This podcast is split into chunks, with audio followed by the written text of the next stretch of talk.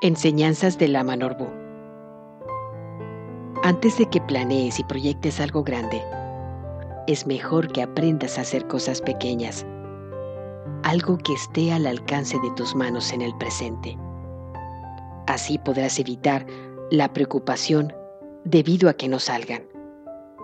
De esa manera, podrás llegar a hacer cosas grandes, porque todo lo grande proviene de lo pequeño.